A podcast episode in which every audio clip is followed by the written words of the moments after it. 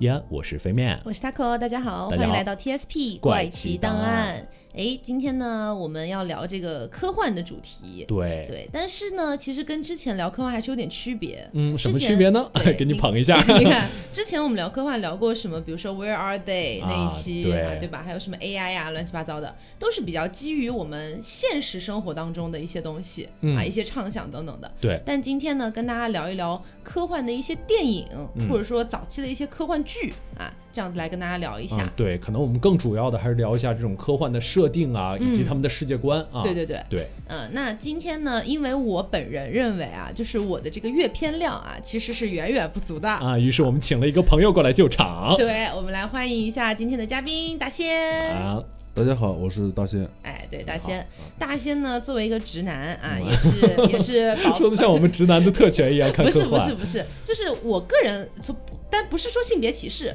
就是单从这个喜好上来说，啊可能说男生对于科幻片会稍感兴趣一点，啊这这个种感也觉，是了嗯并不是说女生不能喜欢啊，没有这个意思。好，那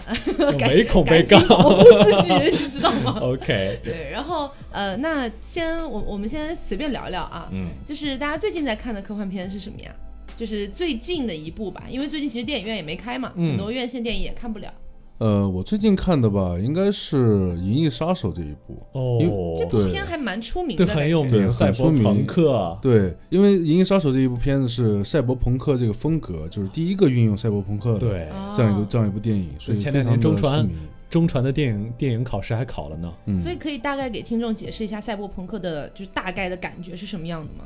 呃，赛博朋克的风格就是，呃，它利用就是说现实与科幻未来然后结合的这种一个感觉，嗯对而且就展现那种破碎的，就是凌乱的，然后那种就是生活氛围。对，就嗯像我们这期的节目一样。嗯 是，而且赛博朋克最有名的一个地方，应该还是在中国香港，嗯，是就中国非常香有港名的确很赛博朋克，它那种楼又高，然后这种对小巷小巷又很拥挤，对然后所有地方散发的出那种彩色的光对都是不一样的。嗯而且到处都是霓虹灯那种对感觉的，对，赛博朋克一个基本的设定就是未来并没有因为人类科技的进步而变得更好，反而是变成了一种就是科技对人类的压制哦，嗯啊。我之前看过一张关于赛博朋克的，就是示意图。哦哎， OK，就是大家，就上面是你以为的赛博朋克世界，嗯然后那就是非常多的摩天大厦，看起来特别的高级，特别有科技特感， 别啊洋气啊，对对，特别有科 技感。但是下面一张是真实的赛博朋克世界，就其实有点像城中村那种感觉。啊，对嗯是，对然后城中村、村的对面才是那些高楼大厦。对对对对然后对这个城中村指了一个箭头，是你住的 地方。我觉得 这么惨的吗？真过分。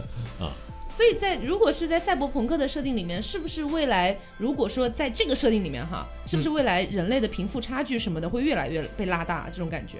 嗯，是会的。然后因为像赛博朋克这种风格的作品，一般都是少数的人就是完全的统治这个世界，大公司对，然后下面有很多人就是生活在一些凌乱的那那些就是说地方生活环境。刚才讲到的这一部《嗯银翼杀手》，它里面的一个大概的内核是什么样的？嗯，《银翼杀手》这部，它的它的内核大概就是说人类和复制人之间的一个矛盾吧，而且哦当时就是在那个年代，人类和复制人之间界限画的比较明确。银翼杀手是一个统治阶级里边的一个组织，是类就类似于警察，然后秘密组织这种东西。哦对他们，他们会去杀害一些有一些违规的一些什么复制人啊，什么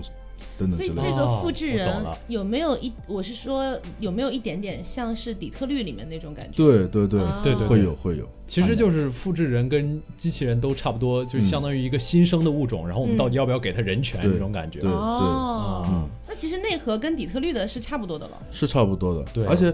关键就是《银翼杀手》这部片，它的就贡献不是一些剧情什么之类的，就特别出彩，而是它的这种科幻的这种美术风格，啊就是对，就是真未的来特别以后赛，博，对对，就是说造成了很大的影响。啊，对，明白这个了是真的嗯。说到复制人，我其实又想到了一部也有点，就我昨天晚上刚看的电影，嗯其实也是在聊复制人的。这个电影的名字叫《月球》，嗯，它其实也是相当于呃站在复制人到底有没有人权这个角度。不过它一开始站的视角其实就是一个复制人的视角，嗯，这个复制人被告诉说你你在月球上收集能源，嗯收集三年你就可以回地球。然后之后他某一天突然因为一些意外，他发现自己是个复制人，哦，但是他复制人他依然有他作为人类他宿主的那些记忆，理论上的宿主的那些记忆。嗯，它其跟实也不能说是宿主吧，偏本体那种感觉本吧。体的吧，本体本体本体，嗯对它本那也体不的是那个寄生虫啊， 你宿主。对，就感觉我因为宿主感觉像一个大的灵魂分化出那些小的东西，反正他是有他本体的记忆，然后本体里包括他有他老婆、有他女儿。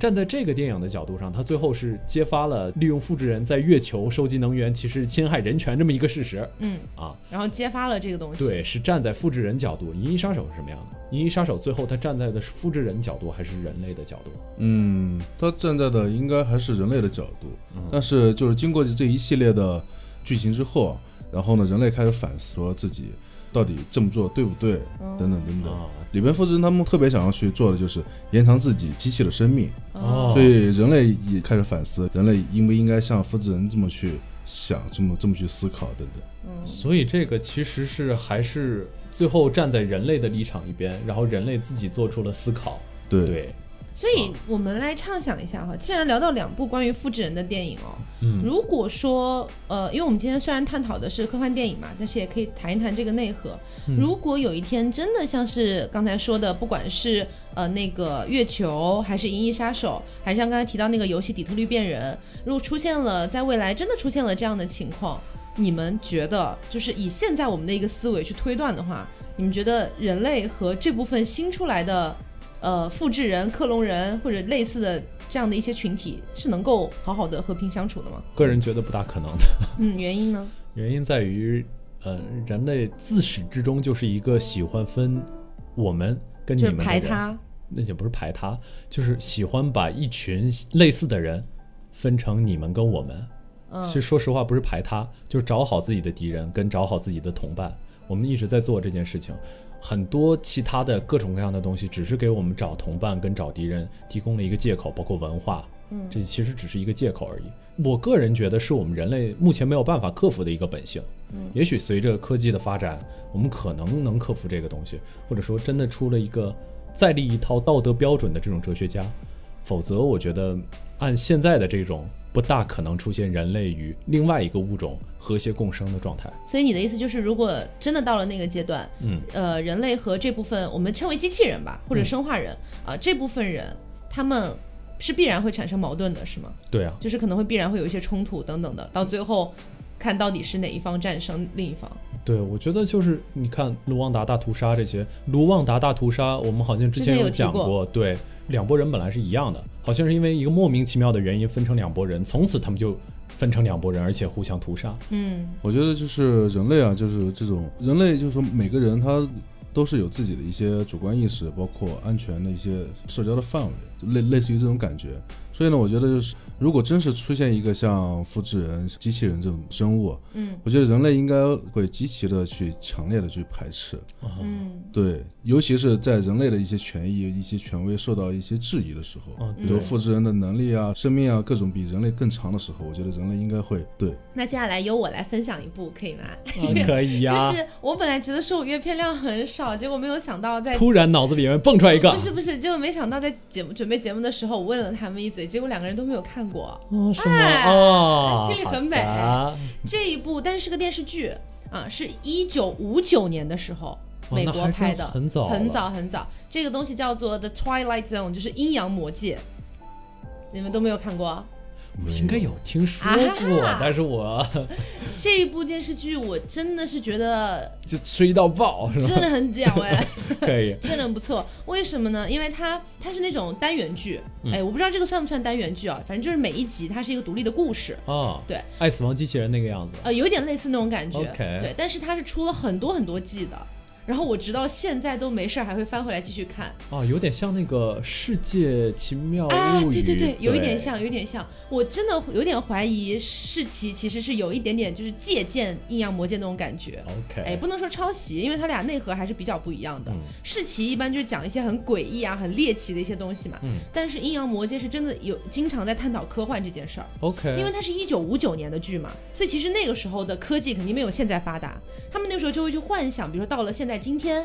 啊，它大概是一个什么样的感觉，啊或者说，呃，当时也在幻想说，如果人类真的去了外太空，就嗯不不仅仅是登月这么简单了，去了外太空，然后在那个太空上又发生一些事情等等的。对，我听说过一个说嗯法，说五十年前的科学家穿越到今天会非常非常的失望，哦， 因为他们觉得我们现在应该已经已经殖民火星了，对怎么才是这个样因子？为因为我记得我小的时候，大家谈到这种畅想类的话题哈，总会觉得说，比如说二零二零年的时候，天上肯定很多车在飞对了，啊，可 以，对，会有这种想法。嗯那我给大家举一个《阴阳魔界》里面有一集，呃，但具体剧集是哪一集我真记不得了，太多季太多集了。哦，所以我就给大家说一下梗概，它的剧情真的很有意思。它是说是一对那个就是宇航员，然后他们一起出去呃要飞出外太空，结果呢在飞的飞的过程当中，这个飞船坠毁了，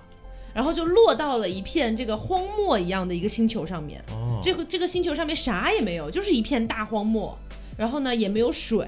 也没有什么树，他们就觉得完就完犊子了， 你知道吗？对就掉到可以这儿来了啊！然后他们飞船也毁了，啊然后没有办法向外发送一些信号啊什么的。对，这个时候他们就开始出现了那种人性的一些残暴面啊，哦就比如说想要杀死同伴，然后夺取他的水分啊，这样子等等的。我还以为会出现什么鲁滨逊的生 活，嗯，就是直到这里为止，它都是一个有点偏普通的科幻科幻题材。对啊哎，就是飞到外快外太空坠毁了，然后产产生了这种人性的摩擦。但是到最后，它最后很屌的是什么？很屌的是他们死的人已经死的差不多了，该死的都死了，你知道吗？嗯结果最后那么一两个人哈，他们终于爬到了一个荒漠的高山上，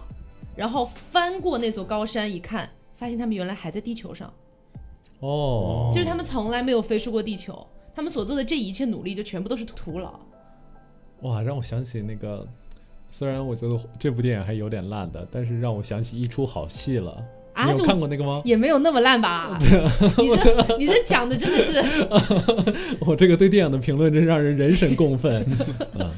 我觉得 还行吧。还行吧，但有点像那种感觉。嗯啊，就发现其实旁边有个船， 对对啊对对对，是，因为其实我为什么讲这个剧集，是因为它毕竟是一九五九年的东西了。嗯，所以你放在现在的眼光来看，你可能会觉得一般般啦。但是，一九五九年科技还没有那么发达的时候，就能幻想出这样的一些剧集，我觉得还是蛮妙的。《阴阳魔界》的一个梗概就是让你觉得这个剧情拍到这里，你觉得都很正常，都很不错，但是突然会来一个反转。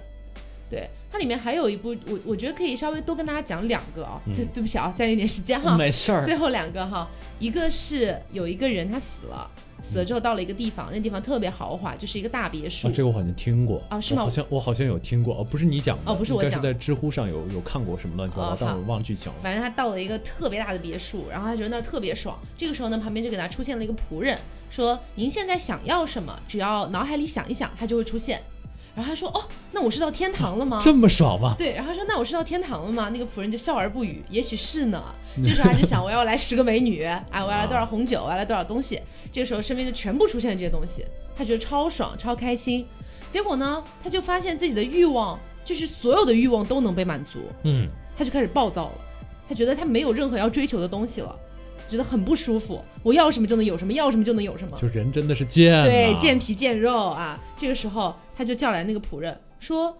我真的在天堂吗？为什么我感觉这么不舒服？”然后那个人说：“啊，我有跟你说过你在天堂吗？你在在地狱啊。啊，对”对，这个这个梗其实在就我觉得应该是比较早出现在《阴阳魔界》里面的。嗯，是。还有另外一个想分享的吗？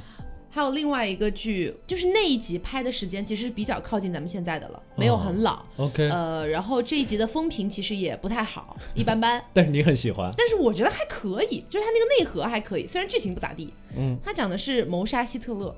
哦，就是大家在二战结束之后啊，然哇，后真的很巧，昨天我刚在看希格希特勒的传记，哦，反正就是说他们想要去谋杀希特勒，那怎么谋杀呢？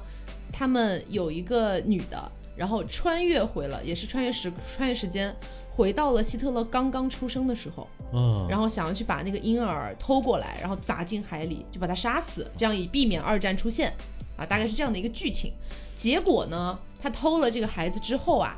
阴差阳错，就各种阴差阳错，希特勒的父母的家的仆人啊，发现孩子不见了，那、不啊完犊子吗？对吧？主人家孩子不见了，报警，于是这个时候呢，他就担心是自己的过错让孩子不见的，其实他是被偷走了嘛，所以这个仆人就在外面。去想找一个孩子来顶包，哦，于是呢，就在路边上看到一个吉普赛女人抱着自己的孩子，很痛苦的样子。这个仆人就给了她一笔钱，说：“你把孩子给我。”她说：“好。”就把孩子卖了。嗯，大概是这样啊。然后就把这个孩子放回去，放到了希特勒本来的那个婴儿床上面，其实这个孩子才是希特勒。长得很像，长得很像。然后他们父母就说：“啊，太好了，今天是我们希特勒什么什么什么几岁几岁生日，呃，他的名字叫希特勒。”嗯这其实他，我我觉得探讨的是一个我一直很感兴趣的一个点啊，嗯是历史修正。历史能不能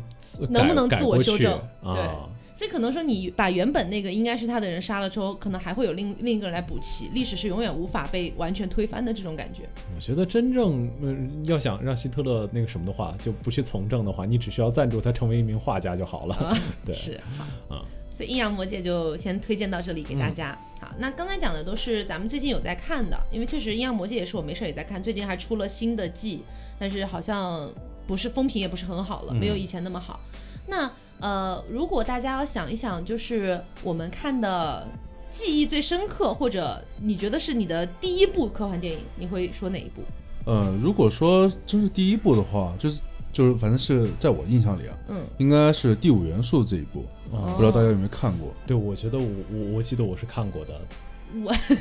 我感觉我应该是看过一点点，但没有全看完。就最深的印象应该是那个全身都是蓝色的、哦特别高的那个女，对对唱歌对人。嗯，对嗯嗯。然后这部电影呢，就是我是应该是第一次就是感觉到就是说哇，这个宇宙是这样的，就还有外星人啊，飞船是长这样的。哦我第我对我是第一次看到这个感觉到的。所以它的大概内核是什么样子的？嗯，它的大概内核就是说说在地球外的宇宙，然后有黑暗和光明就两种力量在对抗。嗯然后呢，黑暗的力量使了个计谋，然后把光明的力量给暂时摧毁了。嗯，这股力量呢，流落在地球，然后变成了一个女人。变成了女人，对，就是对女，对，就就是光光明的最后一丝希望变成了女 人。对，变就成个是妹对子对，就就是那个女女主。于是呢，她就遇到了这个什么男主，然后呢，他们俩就就反正在一起就是相爱了。经过一系列的波折，最后对抗了，黑暗对对抗了黑暗，然后拯救了地球，就是这样。听 起来，是起来个非常非常主旋律的 电影。我们用真爱战战胜了黑暗那种感 觉。对啊，怎么说这个电影？我我我看过，我的感觉其实蛮猎奇的，就是它有很多让我觉得印象非常深刻的是这个电影很多服饰方面，啊嗯嗯嗯做的其实还是蛮有意思对的。。其实关键是在于那个时代，这个电影就是当时上映的那个时代，嗯大家对剧情可能就是要求不是那么高。哦啊，对，大家都在追求就是说怎么样的一个科幻的感觉啊，飞船长什么样啊，大懂家了都懂关注在这个点。嗯，它对，本身啊有一个故事大概就行了。对对对我们要看的是视觉效果。啊对，好的，虽然现在大家都很反感这种政治正确，但是我还要说一下这个电影。嗯这个电影里就是三百年之后，中国人还在纽约卖烧腊， 而且呃，那里面所有的坏人都是黑人演的哦，嗯，啊、而且那个表面上黑人是成了一个总统，然后但是其实这个总统在整个剧、整个故事里没有一点推进剧情的作用。嗯啊、他是人类的最高统领军，但是他不像比如说独立日那里的总统，独立日里的总统就相当于呃领着一帮破旧的美国空军，结果就把人外星人飞船打下来了，嗯就是这样的。但是在那个里面的就是黑人美国总统其实没什么用，就说实话对剧情推进一点做一点帮助都没有。 ，OK 啊。那除了第五元素之外，飞面印象最深的或者看的第一部是什么？我觉得我很小时候应该就看过那个《黑客帝国》，哦，《黑客帝国》。对，我感对觉那个最深的印象是那个什么弯腰躲子对弹对那个子弹吧？事件，哎，这个真的大家不要小看这个弯腰躲子弹，虽然后来已经很多人就是成梗了，对，对，但是这个弯腰躲子弹是是在一个非常有名的电影大师叫戈达尔，戈达尔之后唯一的电影语言发明，就是电影语言相当于什么呢？就相当于电影用这个方式拍，能拍出一种不一样的效果嗯，啊！子弹时间是唯一一个在戈达尔之后的发明，哦，就是说人往那一躲，然后三百六十度一环顾，可嗯以有那种子弹时间，还有子弹的轨迹。说实话，我觉得那个真的拍摄得蛮有诗意的，可以说是，嗯。黑客帝国，我相信故事大家应该都对不起，我不知道，我真的没有看，我真的没有看是《吗黑客帝国好吧，》。就是我我我要解释一下啊，就是因为我本身我比较喜欢看那种，就是可能让人看着稍微轻松一点的。嗯然后呢，我也不太喜欢看什么超超能激战类的呀，啊或者是什么枪战类什的么呀。高达什么的， 对，就死得是远远的不才太好。 吸引我。 那所以《黑客帝国》它大概你可以简非常简略的讲一下，我觉得应该大部分听众都有看。对，《黑客帝国》就是，呃，讲了在未来呃，人类是被一个叫矩阵的东西控制着，嗯，它这个东西直接就是呃插在你的身体里，有各种各样的管子插在你的身体里，然后之后模拟你身体里的一切感觉。哦，有点像缸中之脑那种感觉。对对。对，就是你就是个缸中之脑。哦，OK OK，对，然后之后你的一那切感人类知道这件事吗？人类不是很多人知道，但是有少部分人知道。对少部分之人人知道，包括 Morpheus 啊，哦，就是大家对 Morpheus 大家应该都认识吧，就是那个戴眼镜的那个黑人大汉。我知道，我我就记得好像《黑客帝国》最后有个什么蓝色药丸、红色药丸。对对对对，就是你问你到底是蓝色药丸还是红色药丸， 就是问你到底这两个药丸你要哪一个？一个是回到现实，一个对是留在缸中世界。对，是，哦，嗯，那所以他最后选了哪个？所以我当然选择了呃回到现实了，哦，对，要不然他怎么是救世主呢？那我们刚刚提到的两部，一个《第五元素》嗯和《黑客帝国》，其实这两部都算比较出名的，对，所以应该黑客帝还国还是哎个系应该列还，是没有什么，就是我们我们也不需要做推荐或不推荐吧。嗯，对，我是觉得就是大家如果感兴趣也可以看，看过的就就听听就好，这样对子。那我的第一部电影的、呃、第一部科幻电影的话，我觉得大家应该也看过，中文翻译叫那个《科学怪人哦，》，叫那个什么？ 这是很老很老嗯很老的电影，对，应该翻拍过很多次，我觉是得。我记得我应该理论上应该是二零零几年看的，应该是这个时候看的，但是看的是哪一部，我真不太不没有太深的印象了，我不知道嗯它是九几年拍的还是八几年拍的之类的。然后我就记得当时是我看完了之后，我有大概一个月的时间没有敢一个人去上厕所，就是我觉得很吓人，而且我觉得吓人的那个点，我觉得科学科学怪人应该大部分听众也有看过、哦，就这个科学怪人，我觉得最恐怖的点，其实不是说这个科学怪人长得有多恐怖，或者说他那个就是呃一些剧情啊什么的。我觉得在我脑海当中最恐怖、最恐怖的点是他全身不是被缝起来了吗？嗯，然后缝起来也就算了，但是他是从那个机器里湿漉漉的走出来的，就是当那个皮肤嗯，泛着一点死人的光泽，哦，然后还全身有那种缝线，然后我你懂，对全身都黏糊糊、湿漉漉就的就这。个场面吓到你了。我崩溃了，我 当时，然后是吗我我真的是一个月，因为那个画面我不敢上厕所， OK，反正我小时候不敢上厕所的原因有很多。 嗯所以反正就是呃，刚刚讲的三部都是这样子。那呃，有没有一些就是相对来说比较小众一点点，嗯但是也是比较值得推荐大家看的科幻电影呢？我这里说实话啊，小众的电影在介绍的时候有一个非常大的困难，就是因为它讲起来，它那个剧情往往有点没有那么有逻辑，所以如果真正大家想要去了解的话，最好还是去看。嗯啊、我给大家推荐一部有点小众的，跟两部没那么小众，但是没几个人看的电影吧。嗯，总体来说人家都小对，众这就是了，稍微有点小众了，但是其实有很多名气非常非常大，比如说《二零一太空漫游》。嗯啊、这个我相信大家应该或多或少都有耳闻。刚才大家有说到，就是说什么，呃，在阴阳魔界里，他们已经正确的断言了我们好几十年之后的生活。嗯在我看来，《二零零一太空漫游》是完全能，就不是预言，而是它设计我们现在的生活。哦，那个库布里克，完全映照的感觉，对，就是不是是我们现在的生活有很多是模仿《二零零一太空漫游》的感觉的，嗯，包括有一些呃高科技感的设计，就是其实都是我我我能感觉是能从那个中间来的，而且《二零零一太空漫游》可能比很多人想象的拍的要早，它是一九六八年拍的，对，哦，嗯，所以他拍的是他当时的电影《幻想》，二零零一年左右的时候的世界。其实不仅仅是这个，它这个电影拍的相当于一个史诗，嗯就是它包括二零零一年人类已经踏上月球，呃呃，踏上月球，而且还包括之后人类的太空探索，以及最后人类的归宿。最后人类的归宿，说实话拍的那段比较玄乎，嗯，就是人类在一个巨大的宫殿里，然后面前矗立着一个纯黑色的石碑，嗯，就是大概是这么个状态。呃，反正这个电影嘛，就是是可以有很多很多种不同的方式去解读的，但嗯是没有人能说自己一定读懂了这部电影。这部电影的原作者在库布里克这个这个电影刚拍出来的时候就说了这句话。如果有人能觉得觉得自己能弄懂这部电影的话，那一定是我跟库布里克的工作没有做好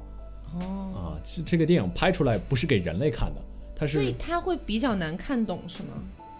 还是说你能看懂一部分，但是你真的想搞懂，其实蛮难。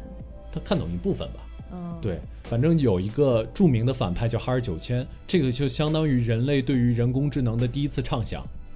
人类想象人工智能这个电脑，它在它在宇宙中主宰着整个这个呃宇航宇航舱的所有活动，而且包括他们可以读人类的唇语，人类所有想为想对他们不利的事情都可以被他们发现。嗯，这个故事的单篇章就是人类与这个哈尔九千斗智斗勇的这种感觉，宇航员与哈尔九千斗智斗勇的这种感觉，我相信大家是能感觉是能理解的。嗯就单看起来没有什么，但是他们为什么要斗，这个电影就没有告诉你。嗯，就是为什么哈尔九千要毁灭人类，要毁灭那个宇航员上的人类，电影没有直接的说，有很多各种各样的解释，但都不是官方的啊，就是这么一种感觉，就可以看懂部分，但是你要真想弄懂这个全部的因果，基本做不到的。好，啊。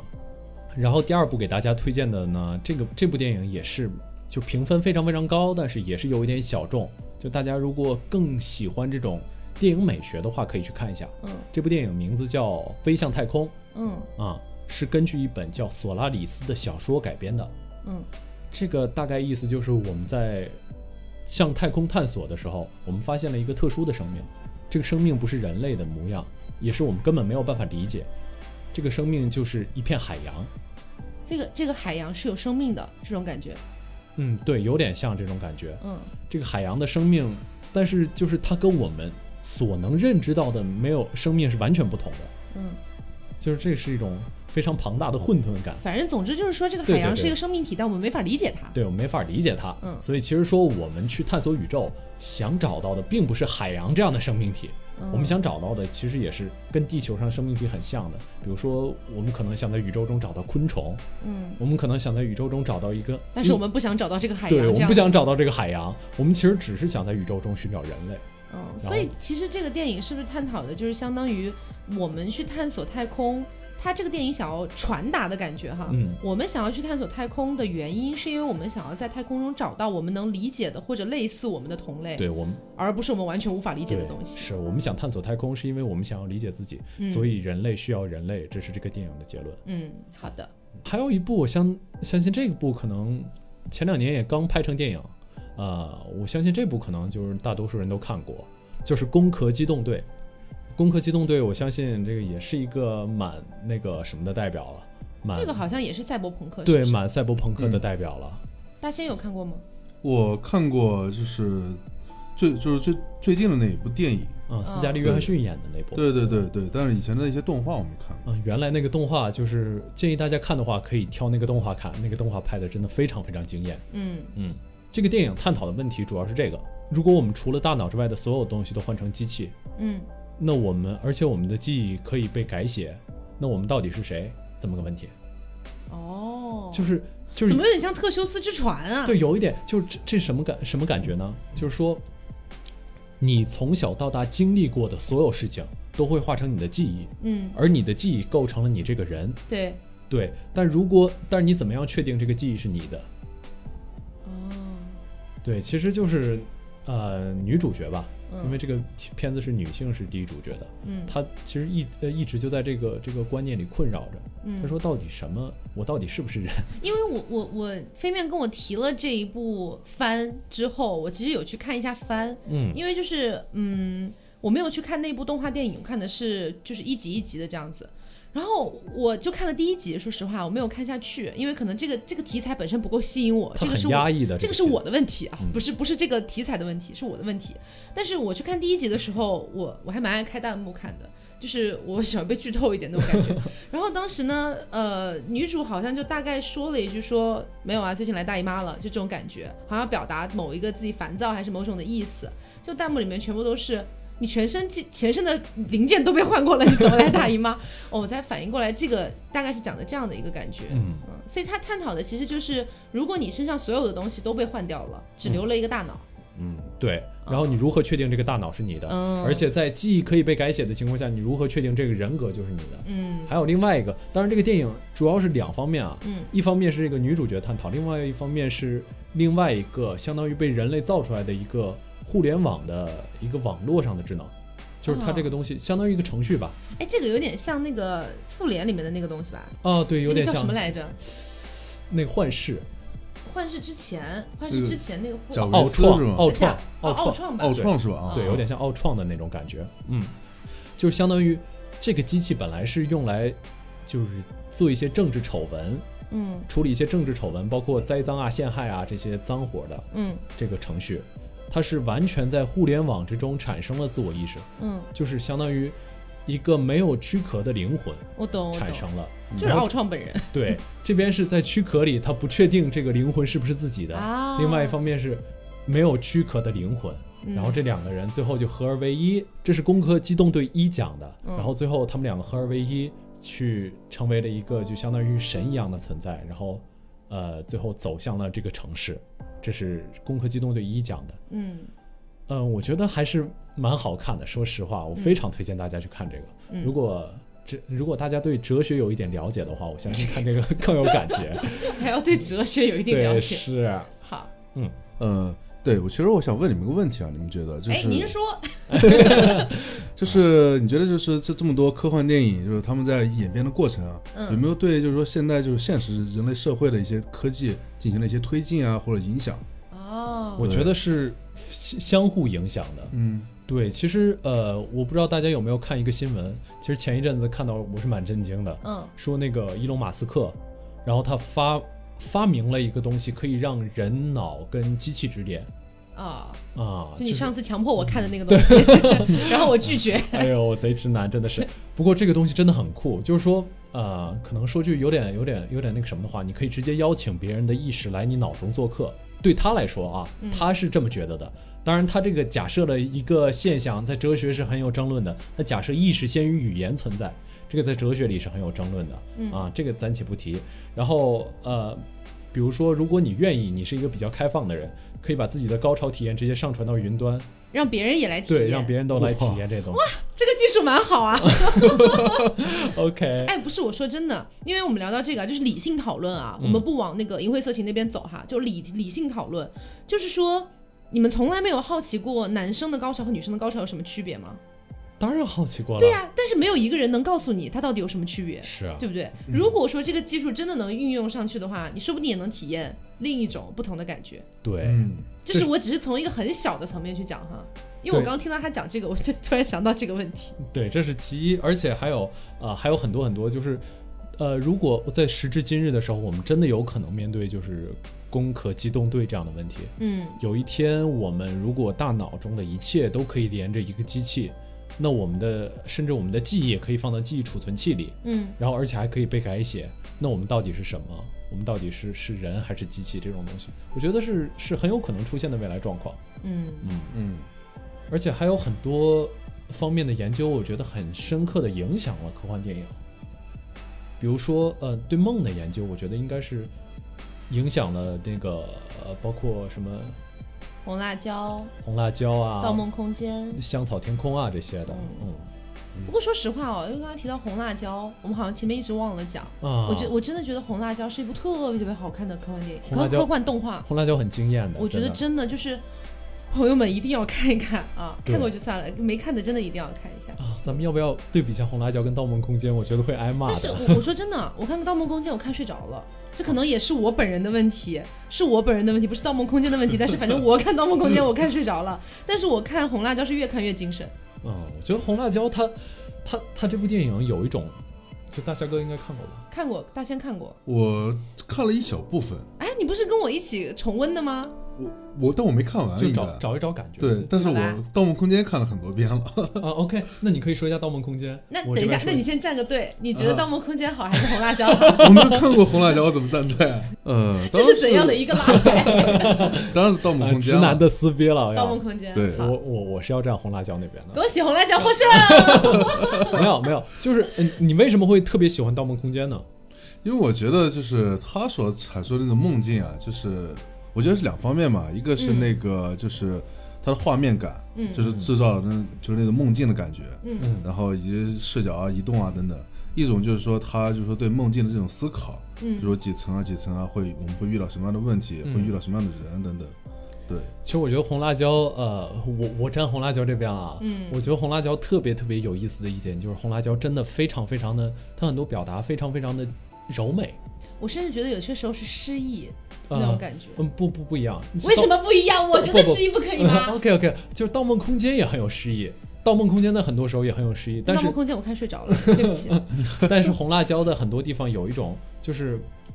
有点有点阴柔的那那种诗意，嗯就具体诗意应该是有不同类型的嘛，嗯有点优美，有点阴柔，甚至有点阴郁的那种感觉。嗯，我觉得这个更接近于一个梦境的真实的表达，对对，对就是梦境它不完全是，比如说《盗梦空间》，呃，我我看过一篇影评啊，也是评价《盗梦空间》的，他说《盗梦空间》描述梦有几有一个特别特别不好的一点，就是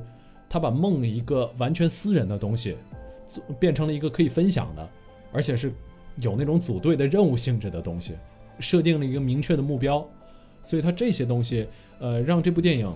稍微有那么一点点减色。但是红辣椒的梦是完全那种迷离的，而且是对对，而且是有那种随时随地你在任何一个地方都有可能成为一种就是通往下一个地方的契机的。嗯，就比如说他看到一幅画，他就变成了那个画里面的对画里面的东西，对对对然后在在呃橱窗里走一下，可能就变成孙悟空对，啊，对，我觉得呃红辣椒的那个。呃，我我觉得红辣椒很厉害的一点是，它把很多你真的在梦境里有可能会梦到的画面都做出来了。啊，对对对对，我举个例子啊，比如说，我记得当时红辣椒他们要从一个呃一个类似于游乐场的地方，然后去找一个娃，找一个娃娃还是找一个玩偶之类的，因为太久以前看的，我有点忘了。嗯但大概我那个画面是很印象深刻的他。其实是想找一个人， 对然，后这个人变成玩偶，他往前一走，然后前面出现了一个栅栏，啊这个栅栏他想要翻身翻过去，就是整个整个那个叫什么身体撑起来跳过去，嗯，结果跳过去的时候，整个地面开始软了下来。他其实那个时候对已经在啊、梦对对里了，对这个吧？时候是真的很有梦境真的感，很有梦境感。你那个脚一踏上去，那个地方是软的，往下陷那种感觉，啊，就是你对它里面有很多这样的一些小细节、小画面，都会让你觉得真的是梦境的感觉。对，而且红辣椒还有那个就是那个特别特别著名的游行，嗯啊我相信对对对对对有对，印那个象音乐也很魔性。啊。对对对对对，那个那个游行啊，简直就是相当于把梦境跟真实全然部后混对揉杂全部在一揉起嗯杂在一起，让你不知道哪个是梦，哪个是真实。就这种感觉是一种特别特别有有趣的末日感。好了好了，我们在这里嗯好猛吹红辣椒，大神在那边无 语。那我的《盗 OK 梦空间》不好 吗？那种感我觉觉。得《盗梦空间》不错了，也很有诗意。但是《盗梦空间》里面是有致敬红辣椒的，嗯对不对？《盗梦空间》我记得里面有一个镜头是他在追前面的一个人，嗯，啊，对，然后他那个走廊开始弯曲，对不对？嗯，然后他什么回头又看到那个人好像是自己还是怎么样，是有这个镜头吧？是有，对，那个都是那个是红辣椒里面的镜头，啊，嗯对哦是，是有致敬的成那个分警在。探，嗯，对对啊对对对，好。所以其实今天就是跟大家聊了一下，呃，我们看过的一些科幻电影，嗯，然后也是因为最近这段时间其实是比较忙的一段时间，然后今天呢，可能说没有一些太硬核的一些知识在里面啊，但是也是推荐给了大家一些我们觉得还算值得一看的科幻电影。啊，当然了，今天提到的其实也不不算太多。那、以后呢，如果我们累了，我们可能还会再来给大家推荐一下。好，对，然后包括有很多听众啊，很其实是蛮希望我们聊一聊一些电影的，嗯他们会希望我们是不是可以聊一下恐怖电影，或者聊一下犯罪电影。恐怖电影。对，虽然我是一个对立志想学习电影的人，嗯但恐怖电影我臣妾真的受不了 啊。那如果是犯罪电影呢？犯罪电影我觉得没问题，因为我我我本人就是被大仙带着看了蛮多部韩国的犯罪片的，对杀人回忆，对我其实我觉得还不错，但其实是还好啦。对我我觉得如果要聊是可以聊的。嗯，对，是的，嗯，好，那我们也希望下一次聊到，比如说电影啊，或者一些类似题材的时候，大仙可以再来做客。啊嗯，可以， 我感觉有你已气经无力的，根本不想来。疲惫了。没有没有，好，那我们今天节目就是这样，希望大家喜欢，不要忘了素质三连。啊点赞、评论、加转发，嗯我是飞面，好，我是 Taco，我是大仙，那我们下周再见啦，拜拜拜拜拜。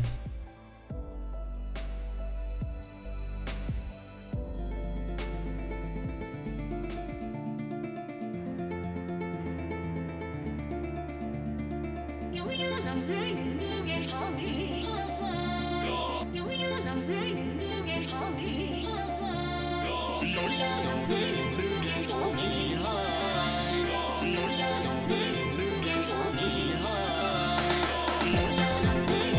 「遠くの空まる花のエンジンのかわりすしさに」「あの日あの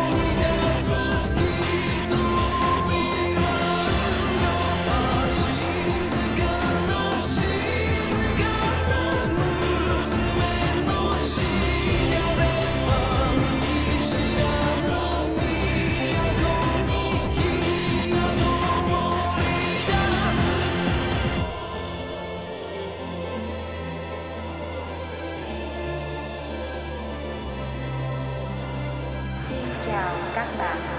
Đây là quê hương của chúng tôi.